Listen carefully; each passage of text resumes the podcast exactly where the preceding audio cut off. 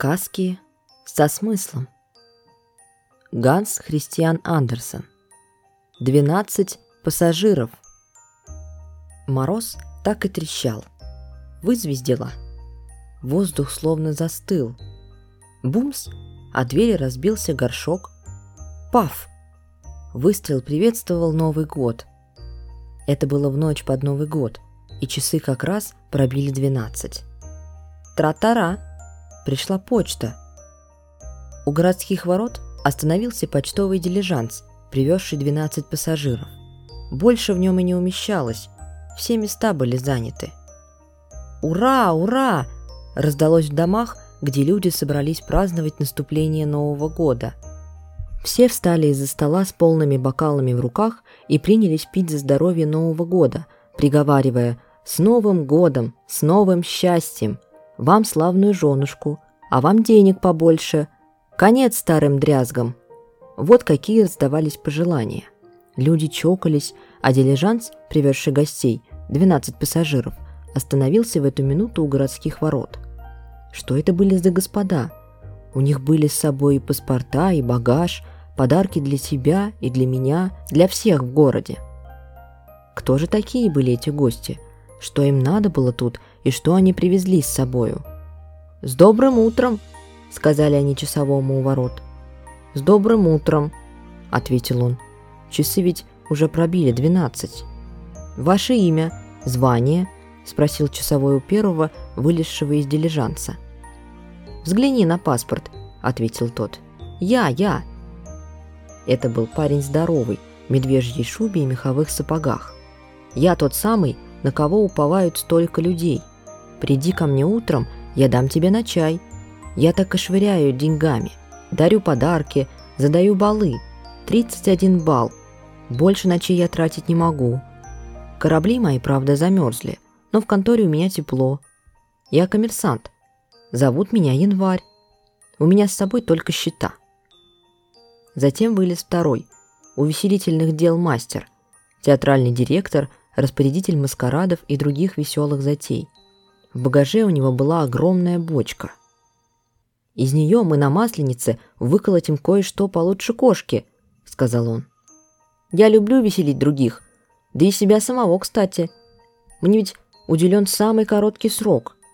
Мне дано всего 28 дней. Разве иногда прикинут лишний денек? Но все равно, ура!» «Нельзя кричать», — заявил часовой. «Мне-то? Я принц Карнавал», — а путешествую под именем Февраля. Вышел и третий. Вид у него был самый постный, но голову он задирал высоко. Он ведь был в родстве с сорока мучениками и числился пророком погоды. Ну да, это должность не из сытных, вот он и выхвалял воздержание. В петлице у него красовался букет фиалок, только крошечных-прикрошечных. «Март, марш!» – закричал четвертый и толкнул третьего – «Марш! Марш в караулку! Там пунш пьют! Я чую!» Однако это была неправда. Апрелю все бы только дурачиться. Он с этого и начал. Смотрел он парнем разудалым, делами много не занимался, а все больше праздновал. С расположением духа он вечно играл то на повышение, то на понижение, то на понижение, то на повышение. Дождь и солнце, переезд из дома, переезд в дом – я ведь тоже состою квартирным комиссаром. Взываю и на свадьбы, и на похороны. Готовы посмеяться и поплакать. В чемодане у меня есть летнее платье. Но надеть его было бы глупо. Да, вот я. Ради парада я щеголяю в шелковых чулках и в муфте. Затем из дилижанса вышла барыня. «Девица Май», — отрекомендовалась она. На ней было легкое летнее платье и калоши. Платье шелковое, буково-зеленая, в волосах анимоны. От нее так пахло диким ясминником, что часовой не выдержал и чихнул. «Будьте здоровы», — сказала она в виде приветствия. Как она была мила, и какая певица! Не театральная, а вольная, лесная. Да и не из тех, что поют в увеселительных палатках, нет. Она бродила себе по свежему зеленому лесу и пела для собственного удовольствия. В редикюле у нее лежали гравюры на дереве Христиана Винтера. Они поспорят свежестью с буковым лесом. И стежки Рихарда. Эти благоухают, что твой дикий ясминник. «Теперь идет молодая дама!» — закричали из дилижанса. И дама вышла. Молодая, изящная, гордая, прелестная. Она задавала пир в самый длинный день года, чтобы гостям хватило времени покончить с многочисленными блюдами. Средства позволяли ей ездить и в собственной карете, но она приехала в дилижансе вместе со всеми, желая показать, что совсем не спесива. Но, конечно, она ехала не одна. Ее сопровождал младший брат Июль. Июль толстяк, одет по-летнему, в шляпе Панама. У него был с собой очень небольшой запас дорожной одежды. В такую жару довозиться еще. Он и взял с собой только купальные панталоны да шапочку. За ним вылезла матушка Август, оптовая торговка фруктами, владетельница многочисленных садков – земледелец в кринолине. Толстая она и горячая, до всего сама доходит, даже сама обносит пивом рабочих в поле. «В поте лица своего ешь хлеб свой», — приговаривала она. Так сказано в Библии, а вот осенью милости просим, устроим вечеринку на открытом воздухе, пирушку. Она была молодец баба, хозяйка хоть куда. За нею следовал опять мужчина — живописец по профессии. Он собирался показать лесам, что листья могут и переменить цвета, да еще на какие чудесные, если ему вздумается. Стоит только ему взяться за дело, и леса запестреют красными, желтыми и бурыми листьями.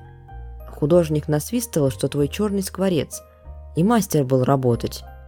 Пивную кружку его украшала ветка хмеля. Он вообще знал толк в украшениях. Весь его багаж заключался в палитре с красками. Вылез и десятый пассажир, помещик. У него только и дум было, что о пашне, о посевах, о жатве, да еще и об охотничьих забавах. Он был с ружьем и собакою, а в сумке у него гремели орехи. Щелк-щелк. Багажа у него была пропасть, между прочим, даже английский плуг. Он что-то говорил о сельском хозяйстве – но его почти и не слышно было из-за кашля и отдувания следующего пассажира – ноября. Что за насморк у него был? Ужасный насморк. Пришлось вместо носового платка запастись целую простынею. А ему, по его словам, приходилось еще сопровождать служанок, поступающих на места. Ну, да простуда живо пройдет, когда он начнет рубить дрова. А он это непременно сделает. Он ведь был старшиной цеха дровосеков. Вечерами он вырезывал коньки, зная, что эта веселая обувь скоро понадобится. Вышел и последний пассажир.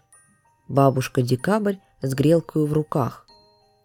Она дрожала от холода, но глаза ее так и сияли, словно звезды.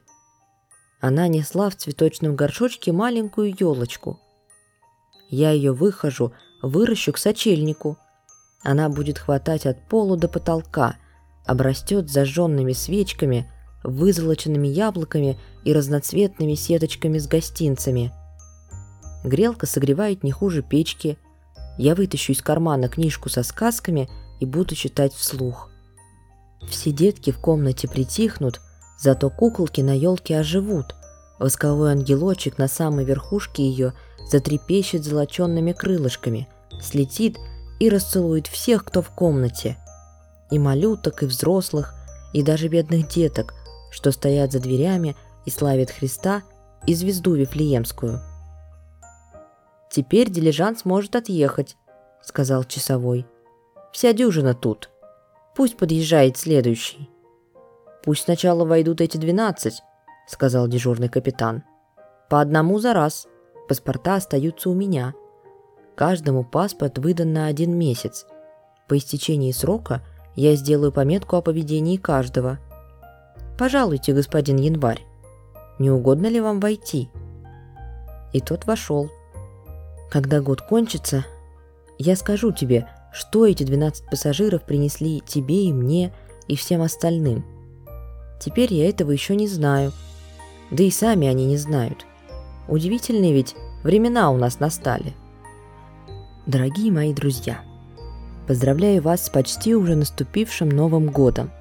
Спасибо, что были со мной в 2023 году. За эти 12 месяцев мы с вами прочитали и послушали 37 сказок, 37 удивительных и невероятных историй, и каждая история нас чему-то научила. В следующем году нас ждет множество неизведанных страниц, которые мы будем познавать вместе с вами. Поэтому услышимся в новом 2024 году.